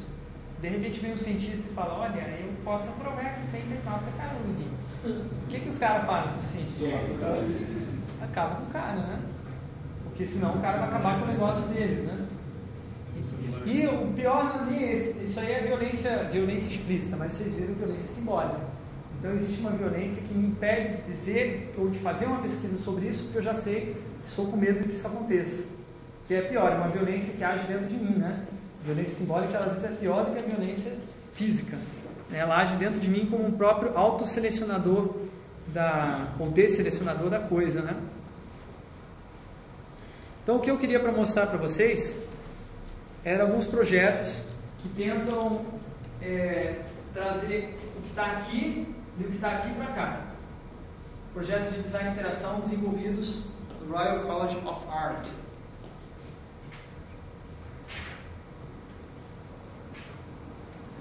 Então, o projeto Placebo ele foi desenvolvido no Royal College of Art na, em Londres, que é uma escola que tem, tem uma, um núcleo de design de interação muito forte no mundo, só que eles têm uma abordagem bem diferente. Eles estão muito mais preocupados em questionar se a gente precisa de tanta tecnologia ou de como a gente precisa da tecnologia, do que explicitamente implementar novas tecnologias. Então, Eles são mais filósofos filósofos e mais artistas, né? Esse meio, meio filósofo, artista, designer. Na verdade, eles querem, e políticos também, principalmente. eles querem ser-. E todo fil- designer também é um, é filósofo, todo designer também é um, é um artista. Tudo se, se relaciona, só que alguns tentam eliminar essas relações. Eles não, eles estão tentando conectar tudo, né? É, eles fizeram esse projeto em 2001. Anthony Dune e a Fiona Webb são os- alguns dos, os principais professores lá que desenvolvem essa visão, não são os únicos. E eles fizeram esse projeto bem interessante. Qual que era a ideia? Eles queriam, eles já tinham uma produção forte de objetos conceituais que, pelo objeto, já questionam essas questões, mas esses objetos não estavam no dia a dia das pessoas. São objetos que eram normalmente é, a existência deles estava em galerias de arte. Né? Você olhar lá e observar de longe. Aí você observa o objeto eletrônico e fica pensando como você vai poder usar, mas você não usa de fato. Eles falam, por que a gente não traz essas coisas que vinham para a galeria para a vida diária das pessoas, para ver realmente se o design conceitual ele pode, é, no dia a dia, ter alguma, alguma, alguma utilidade, ter alguma, alguma proporcionar alguma coisa das pessoas. E aí eles, eles estavam interessados na interpretação que as pessoas iam dar, né? eles projetaram alguns objetos, e aí eles perguntaram assim na rede social de pessoas, amigos, enfim, pessoas próximas que tinham, quem queria participar da pesquisa, e deram esses objetos para essas pessoas. Elas, elas foram convidadas a, a anotar, enfim, a Feedback. o que é, dar um feedback do que elas estavam sentindo, né, caderninho, então, enfim, para elas anotarem. E eles foram lá visitar, entrevistar essas pessoas várias vezes ao longo do processo. Foram vários meses, não foi uma coisa assim, um dia ou outro. Deram para essas pessoas e ficaram vários meses acompanhando, e depois as pessoas ficaram com os objetos. Né? E, então vamos ver o que, que, o que, que aconteceu, né? quais eram os objetos. O primeiro é o Compass Table, que é uma, é uma mesa que tem no meio, no centro dela, vários compassos, né? Vários medidores eh, giratórios. Aqui ele tem uma, uma tipo bússola, né? E aí ele gira de acordo com a intensidade do campo magnético que está passando perto. Só que o legal é que um gira para um lado, outro gira para o outro. Então dá um efeito visual bem interessante essa mesa, né? Aí olha só o que, o que aconteceu com as pessoas que receberam esse objeto, né? Essa moça aí disse o seguinte, ó, é, que a mesa parece um pouco obsessiva quando se trata de secadores de cabelo, né? Ela fica muito demais com girando, zzz, né? Então notem como ela já está dando uma personalidade para o objeto, né? Está dizendo que na mesa é obsessiva, né? Com outros objetos ela não fica tão excitada. assim. É, Interessante, né? Atribuir, atribuir uma, uma não, é relação. por linguagem, né? Ou Você não. atribu- Não, você atribuir o. Será que ela falou obsessivo no sentido figurado ou será que ela quis dizer realmente que ela era obsessiva? Tinha uma personalidade no objeto? Vamos ver, vamos ver mais um exemplo. Aí ela, ela outro, outro comentário de outra mulher diz que não é, não é tão chato como um vaso, né? Que você coloca na sua casa lá e enjoa do vaso, porque não faz nada diferente, sempre o mesmo vaso. Mas a mesa está cada objeto que você põe perto, ela reage diferente, né? Ela colocou ali a balança dela ali e estava vendo o efeito que fazia a balança. Ah, o que, que é? Não, metrônomo, né? Desculpe. E está vendo qual efeito que o metrônomo tem, né? Foi Isso é interessante, né? Toda vez que você vai comer, vai fazer alguma coisa, a Vai- mesa responde. Exatamente, é uma mesa interativa, né? Tem comida pela parte do mar. Pois é. Então se note como ela criou uma relação profunda com o objeto, não é uma coisa superficial, né? Essa é boa, ótima, eu adoro esse, essa, essa criação, é a nipple chair, né?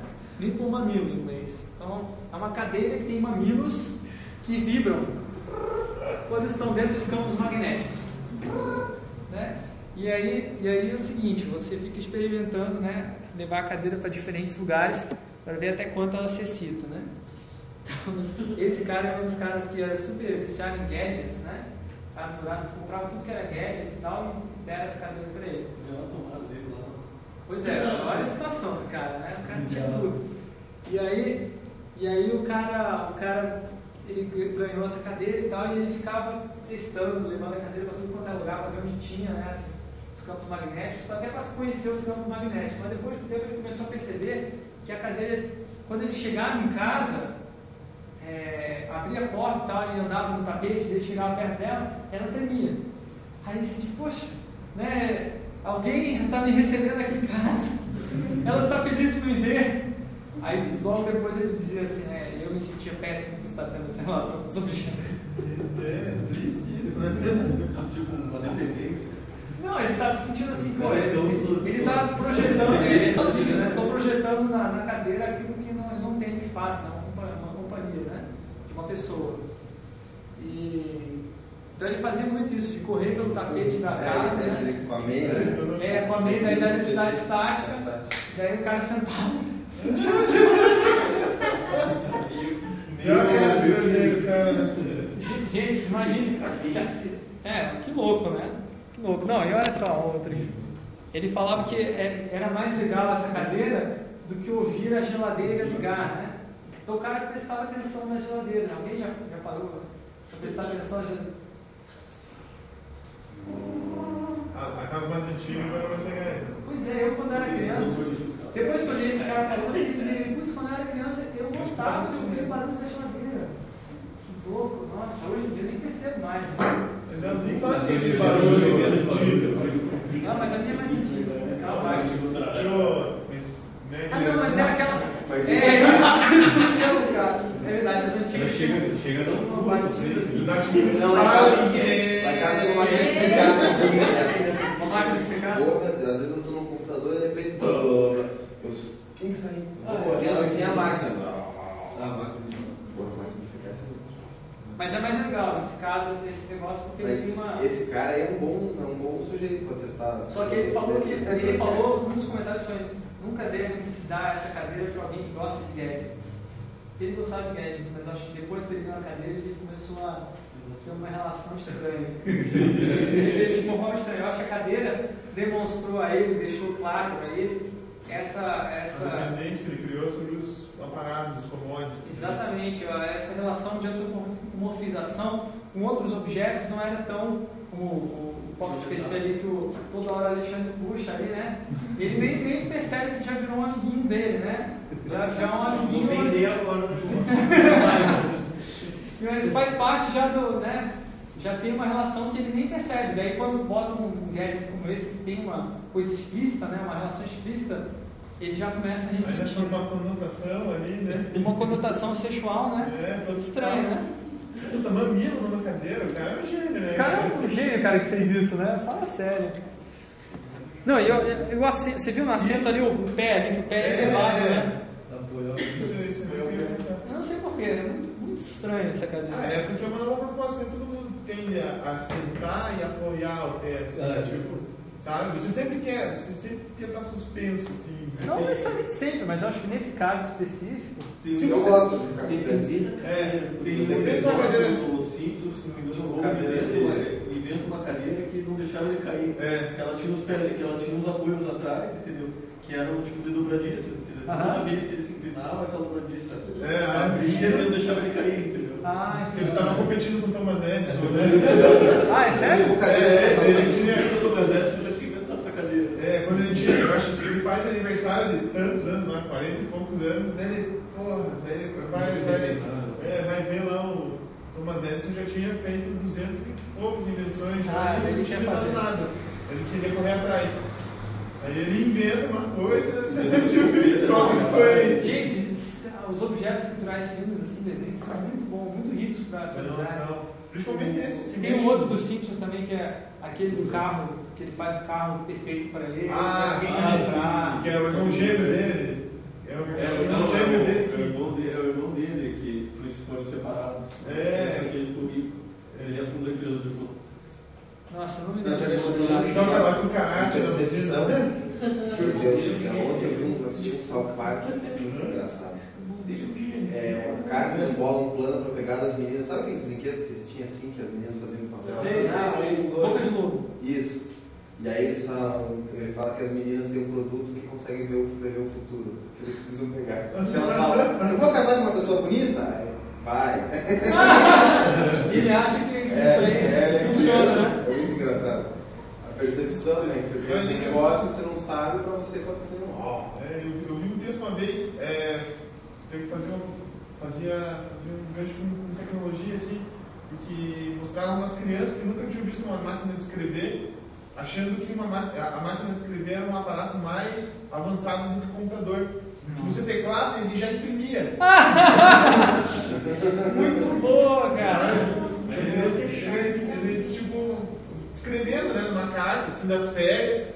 Tipo, nossa, a gente foi na casa da avó e viu um negócio muito mais avançado do computador. Não, e faz todo sentido. Faz sentido para uma criança, né? Não, não, faz sentido até para adulto, cara. Se você quer escrever no computador, você liga o computador, aí espera passar um antivírus antes de entrar no computador, desfragmentar, não sei o que, daí você liga lá o, o Word, dá, dá pau, você tem que reinstalar o Word, né? E tudo que você queria era o quê? Escrever uma carta. É, Um texto rápido, né? E a máquina de escrever nesse sentido era melhor. É, só tem backspace. Tem você tem, é, você tem isso. Ah, não, mas É, é. não, automático, embutido. Você aquela aperta o fichinha backspace, ele ali, passa o corretivo, o filtro de corretivo, cola. Mas é tosco, não funciona. É, chegou uma hora que Mas olha só, quando, tinha, quando não tinha backspace, as pessoas tomavam mais cuidado com o que elas iam escrever. Elas pensavam melhor no que elas estavam Ah, escrevia o escrevendo. primeiro não, para depois. Exatamente. É. Os textos dos textos eram melhores. Com certeza. Tinha menos erro de português e tal. mais, né? Mas enfim, voltando ao- aos projetos placebo. Outro, outra ferramenta aí, super interessante, Electrodrop Excluder. É, então ele é um, né, um sistema que reflete campos magnéticos, né, que barra os campos magnéticos, é uma barreira, assim, um escudo contra campos eletromagnéticos. Você está preocupado né, com a sua saúde e tal, é, só que não funciona de verdade, porque não tem, embora seja condutora, a espuma que ele usa aqui, né, serviria para realmente capturar essas, essas coisas, não está aterrado. Então ele só está interessado realmente no, se as pessoas sentem conforto com, esse, com essa, essa barreira, né. Olha só o que, que menina, o rapaz sentiu aí, né? Ele chegava a andar na rua assim, com um treco em cima, preocupado se ia, iria passar alguma grande onda eletromagnética ia pegar ele né, na, na rua, né? Então andava com o treco, assim, para se proteger. Fazer um guarda-chuva, assim. Então, exatamente. Daí o cara falou que um objeto como esse você não pode usar sem que te faça ficar um pouco neurótico. Pouco, né? Pouco. Daqui a um pouco neurótico. né? Se tivesse um indicador ali, o cara ficava louco com isso. Ah, é, com certeza. Como os outros, né? Nesse caso, você está vendo como ele está trabalhando, todos esses objetos, ele está trabalhando a questão da relação das pessoas com é, os campos eletromagnéticos, que é a tal da tecnologia que fica de fundo e que ele está trazendo para assim, a cena principal, né? com esses objetos. Outra menina que começou a usar, ela né, não esperava que fosse me fazer sentir tão insegura na minha própria casa. Né? Então, toda hora, para onde ela ia na casa dela, ela usava esse, esse, esse electrodrotic excluder, né? esse protetor. Né? Porque ela ficava com medo da, das, das radiações eletromagnéticas que tinha na região. Detalhe, isso aqui foi, esses produtos todos foram é, distribuídos para pessoas próximas ali que moram na Inglaterra. Né? Na Inglaterra tem, eles têm uma cultura muito forte assim, de preocupação de saúde de, de preocupação que a tecnologia eventualmente esteja prejudicando a saúde ao invés de ajudando. Né? Então as pessoas já tinham uma certa desconfiança com esses produtos, elas ficaram mais desconfiadas ainda, né? É, e nesse, nesse, nessa, nessa confiança, nessa, nessa preocupação, né? criam-se os, os produtos falcatruas, assim, né? Tipo, eu vi uma vez, nossa, convencer minha avó foi bem fácil é, nessa hora. É, tipo, ela queria comprar uma jarra que imantava água, que era uma jarra azul, né? Era jarra azul o nome do produto. Aí deu, mas pra que imantar água dela? Não, mas eu vi lá, os polos estão se, é, magnetizando com o passar dos anos, é, tem perdido muita matéria, os caras fazem toda uma explicação assim. Sim, e agora você, sentir, é, né? você precisa. Eu, ah, ótimo. Aí você coloca no copo de alumínio e não sai água. Ela, é verdade. Sabe, tipo, ela- daí que ela tocou que não havia sentido em imantar água, Claro. sabe? Mas é, é- ocorre mesmo- da mesma maneira. A preocupação com a saúde ou a falta de algum. é, a possibilidade de não existir alguma coisa que seria o normal traz, é, faz com que alguma coisa que é inútil apa- aparente ser extremamente útil. Assim. É por discurso, né? O discurso transforma o negócio. Ele, ele é útil psicologicamente, digamos assim, né? E é a função desses objetos todos aqui. Eles não têm uma função prática, são úteis, mas tem uma função psicológica, digamos assim. Tem um, é, um papel psicológico forte, né? Ele ajuda pessoas a refletir sobre uma coisa. Por isso chama o placebo. Por isso chama placebo. Essa ideia, placebo o que que é? Um remédio que você dá para a pessoa, mas que não tem é, efeito de verdade, é simplesmente psicológico. Essa é ótima também. GPS Table. O cara pegou uma, uma mesa normal, botou no, no centro da mesa um leitor de GPS que indica a coordenada, latitude e longitude exata da mesa. E aí, e o mais engraçado é que quando perdi o sinal com o contato com o satélite, ela não está lost. Tá o problema. Imagina o cara lá toda hora pela nossa e lá sair correndo desesperado pra cadeira. Era exatamente isso que acontecia. Exatamente isso que acontecia. Quando ficava lost, o cara ficava desesperado e queria levar lá para fora da casa. Ou, e problema é que não é uma coisa exata, né? Você põe nessa janela aqui, o satélite agora está aqui. Então está indicando coordenada. Mas daqui a pouco o satélite foi para lá. E aí ele tem que levar a cadeira para outro lugar, só que o cara não sabe onde está o satélite. Aí que tá, então ele fica testando. Então é uma cadeira interativa, né? Interação. Daí as pessoas começavam a desenvolver uma relação assim de que a cadeira, quando ela estava lost, perdida, ela não estava sendo existindo, ficando feliz. E você tinha que ela estava triste, ela tinha que levar ela para ela se satisfazer, para ela se realizar. Nossa, olha a imagem da relação, né? É, pois é, muito louco. Tônica da mesa com satélite. É, a cara dele tá lost agora. E isso estava num lugar, num lugar que ele levou que era tipo uma varanda da casa dele, né? Era o Coringa. que é o meio termo, né?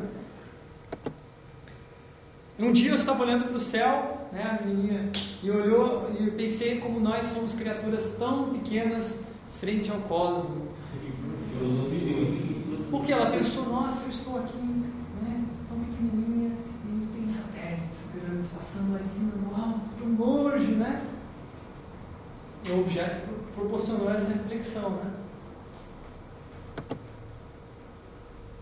Drenador de eletricidade, Electricity Drain.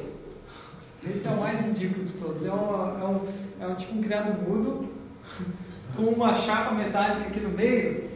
Essa chapa metálica aí, ela é feita para você sentar nela nu.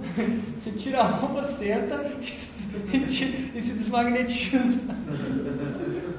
Tira a eletricidade estática. E tem o fio terra, até ligado na terra, até para realmente. Esse funciona, né? Aí o cara ficou, o cara que criou ficou pensando, onde é que as pessoas vão colocar esse negócio? Vão colocar no banheiro? Será que vão Na colocar na sala, casa. na porta de casa? Será que elas vão ter uma relação de higiene com o treco? Será que vão achar que tem, que- tem que fazer isso todo dia como um negócio de higiene e tal? Eu acho que é muito perigo, que eu iria tratar como higiene. Então, cada um teria uma, uma relação diferente, isso que ele estava interessado, né? Igual monitor, assim, né? Aí uma, uma, uma mulher aí falou pra, que ela colocava os talheres de metal ali, antes, as coisas de metal que ela tinha, para se desmagnetizar e ficar sem eletricidade estática. Ela colocava na mesa e depois tirava, antes de usar o talher. Nojento, alguém já tinha sentado antes. Ela não usava para sentar. Ela não usava para sentar. O problema é se alguém usava como objetivo certo. Não, não sei se teve gente que usou né, no objetivo certo, enfim. Essa, ó, essa moça aqui está usando enquanto liga no celular, né? O celular, sei lá, na eletricidade estática, ela está descarregando ao mesmo tempo. E ela falou, falou que algumas pessoas que viram, vieram visitar a casa dela e viram objetos e tal, ficaram fascinadas. né? acharam, nossa, que ideia boa, né? Vou poder descarregar a eletricidade estática aqui, tá? Daí dar uma tocada, assim. Já outras pessoas tiravam sarro um monte, né? Então, sei lá, é uma relação estranha, né, que esses objetos criam. Parasite light, uma luz parasita, né?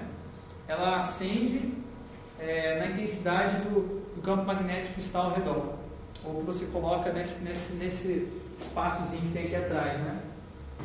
Viu, já que a gente está falando em campo magnético, apareceu um vídeo essa semana, ou não, um mês mais ou menos, da NASA, que eles conseguiram fazer um vídeo dos campos eletromagnéticos ao redor do. É impressionante. Ah, um que aparece um monte de partícula voando É, e tal. outra coisa assim, Caramba, é verdade, eu comecei a baixar esse filme.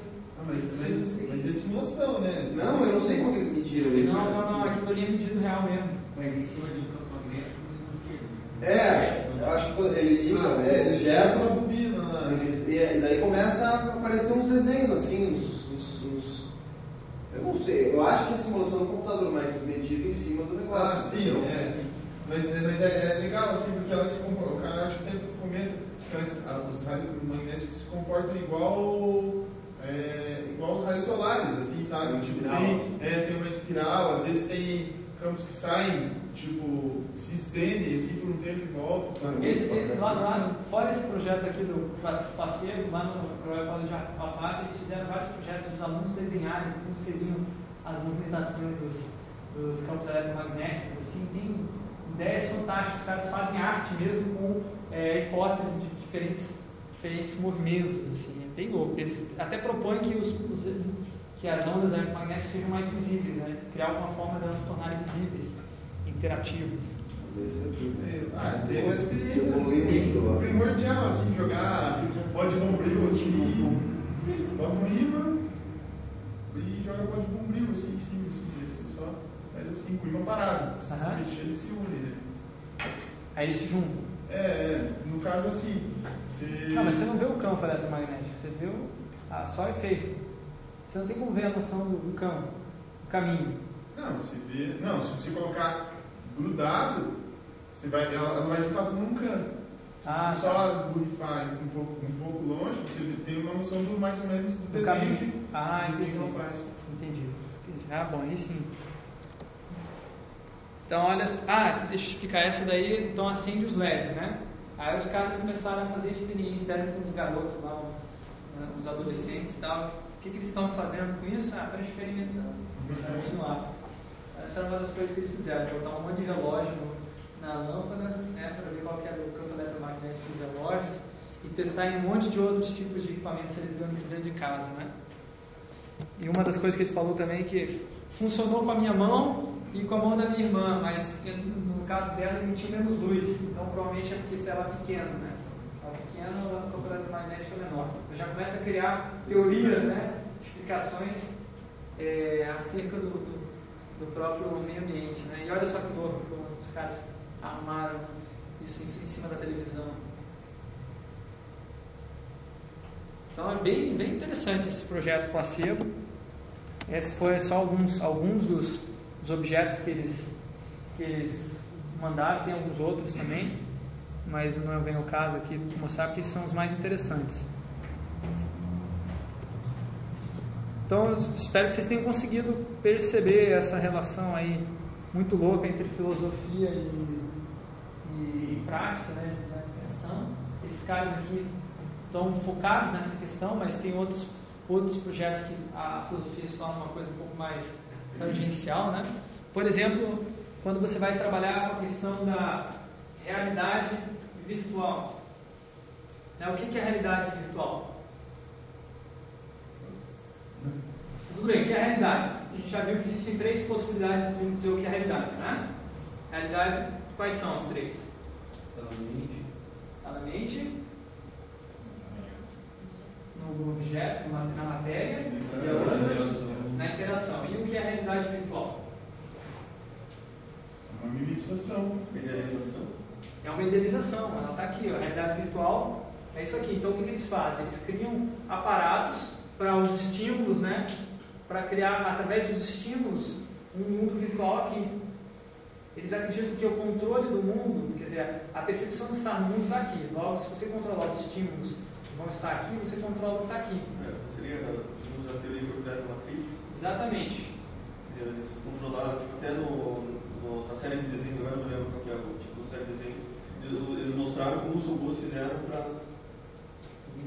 É, no Animatrix, né? Animatrix, né? Eles mostraram, né? Que eles começaram a fazer experiência com humanos e descobriram que tal, se- eles digitassem tal, tal, tal carga elétrica no cérebro, eles conseguiam controlar a, a, a realidade do sujeito. O sujeito não sabia se estava.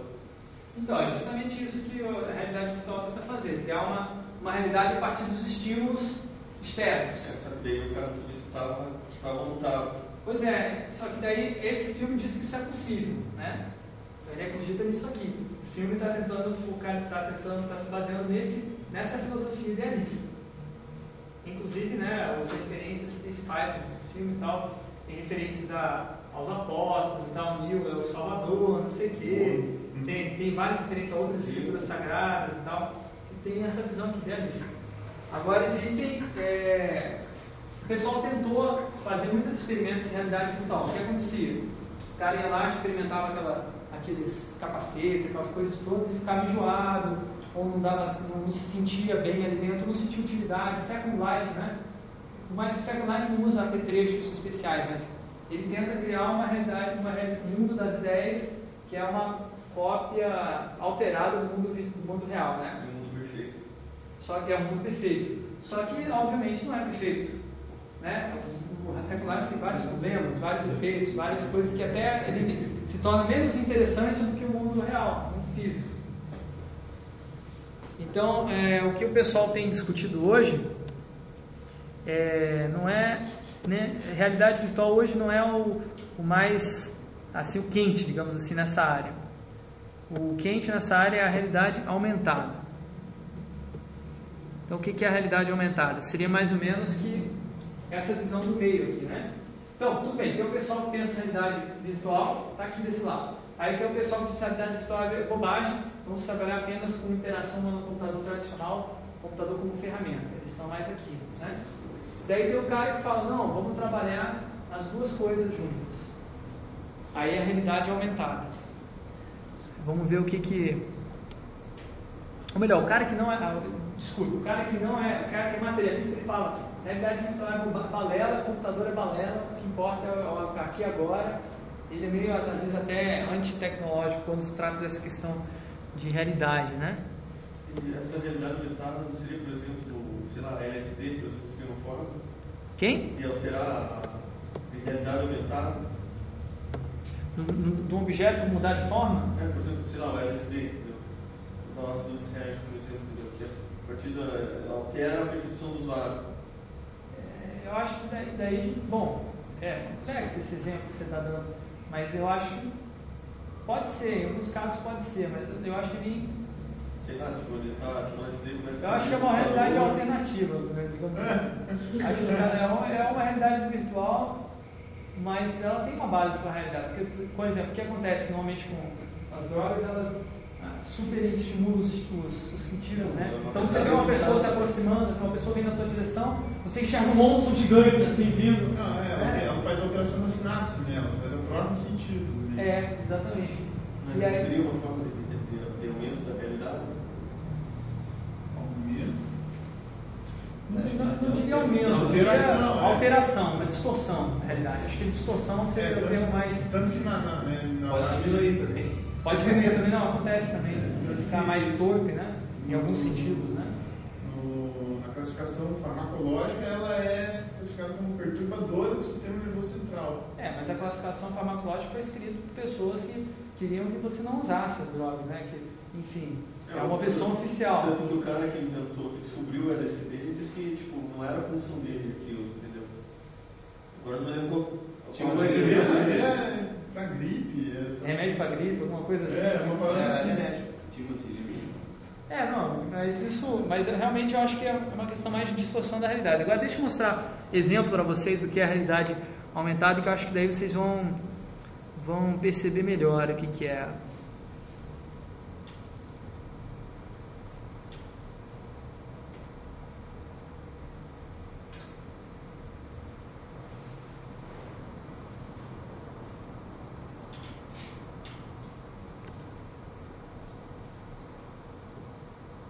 Todo mundo tem?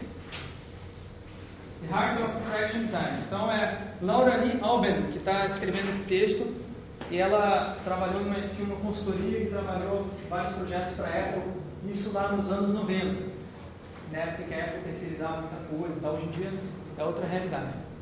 É, esse texto foi escrito em 1997, você fala, nossa, que coisa mais antiquada, que nada. Aqui nesse texto tem muitas questões que são super atuais e pouco trabalhadas até hoje no design de interação.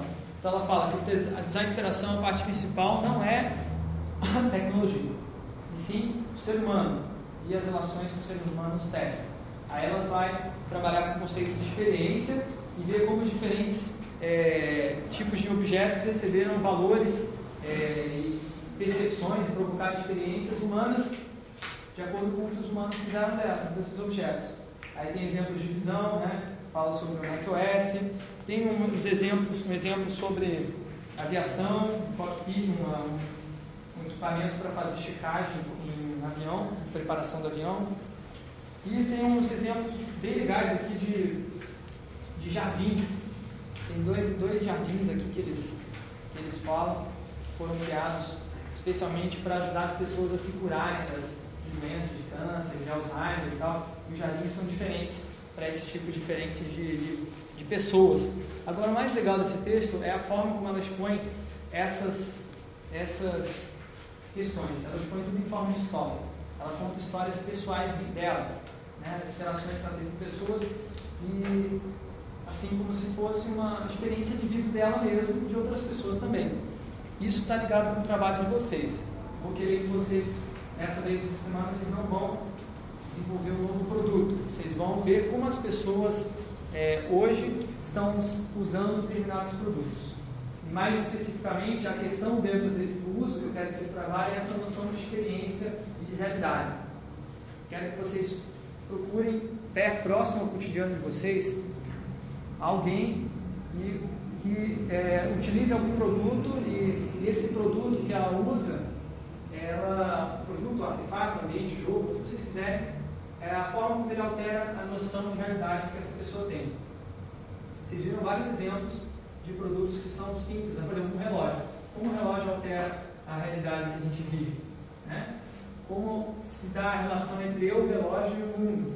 Né? Pense naqueles diagramas que a gente viu de mediação no mundo. É, se quiserem usar aquelas categorias lá que vocês anotaram, fiquem à vontade para descrever, mas tem que ser é, focar na história, tá? contar a história. Vocês vão fazer, basear essa, essa análise do, do, objeto, ou de vários objetos, vocês que sabem como vocês quiserem analisar, com entrevistas. Então vocês vão ter que conversar com alguém próximo de vocês, pode ser familiar, não tem problema não, mas vocês têm que entrevistar essas pessoas e conversar e tentar chegar nessas questões que estão é, menos visíveis. Né? Aquela ideia, o objeto está transparente, você fala, ah, como esse objeto afeta a sua noção de realidade? Nenhuma eu uso óculos e tal, enxergo através do óculos. Mas em todas aquelas outras questões que a gente levantou aqui, você já está dependente do óculos e, de certa forma, você enxerga como o óculos quer que você enxergue, você não pode enxergar torto, né? que o óculos não deixa. Enfim, essas coisas que vocês devem questionar né, para essas pessoas. E aí vocês vão descrever esses relatos no blog, claro, de preferência com fotos, se tiverem máquina fotográfica ou celular, é, vídeos de trechos de entrevista ou da pessoa usando, enfim, tudo aquilo que vocês precisarem usar é, para descrever essa relação, essa interação que a pessoa tem com o objeto e principalmente o, o, a mudança que tem na realidade e no mundo que essa pessoa vive. Ok? Dúvidas? Não precisa ser objeto tecnológico. Não. Pode ser, não precisa.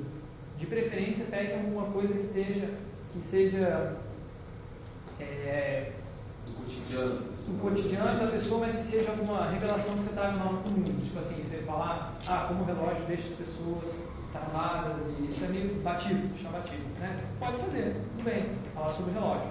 Agora, tente falar sobre outras coisas que as pessoas nunca pararam para refletir, né? Ah, por exemplo, vamos refletir sobre, sei lá, o barulho da geladeira. O barulho da geladeira. Isso é uma coisa que a gente realmente não reflete. Né? Pegar, tentar pegar exemplos de coisas mais tem naquela, ou naquela negócio de corpora, é, relação de mediação corporificada ou na relação de, de fundo, né? interação de fundo, mediação de fundo. Certo? E se você vai colocar no Google, você sempre coloca né, a atividade, o que que é. No Moodle já está. No Moodle, é. Demorou. Não, eu tenho outra noite. Ah, beleza. Tá? Tem mais textos também para vocês lerem extras, leituras extras que estão lá no Moodle também, se vocês quiserem ter mais embasamento. Tem esse link do, do site do, do Design Interactions lá do Royal College of Art, que é onde tem, foi desenvolvido o placebo. Recomendo aqueles que quiserem ver outros projetos parecidos com aqueles, porque eles têm é exatamente o que vocês vão fazer, só que vocês não vão criar os objetos. Vocês vão fazer a análise que eles fizeram do- dos objetos placebo, só que vocês não vão criar os objetos placebos, vocês vão pegar os objetos que as pessoas já estão usando. Futuramente a gente vai ter outros exercícios em que vocês vão é, fazer coisas parecidas. Mas agora, por hora, eu queria que vocês fizessem um pouco dessa reflexão, porque o ponto dessa aula é experiência, realidade, artefatos e mediação. né? Na próxima aula a gente já vai, já vai entrar no nível mais social, a gente vai ver a interação social, como é que isso tudo se relaciona com a nossa sociedade, dinâmicas de atividade, de grupo, enfim, mais próximo um pouco da nossa realidade física e um pouco menos teórica. Beleza? Deixa eu ver o que mais que temos aqui.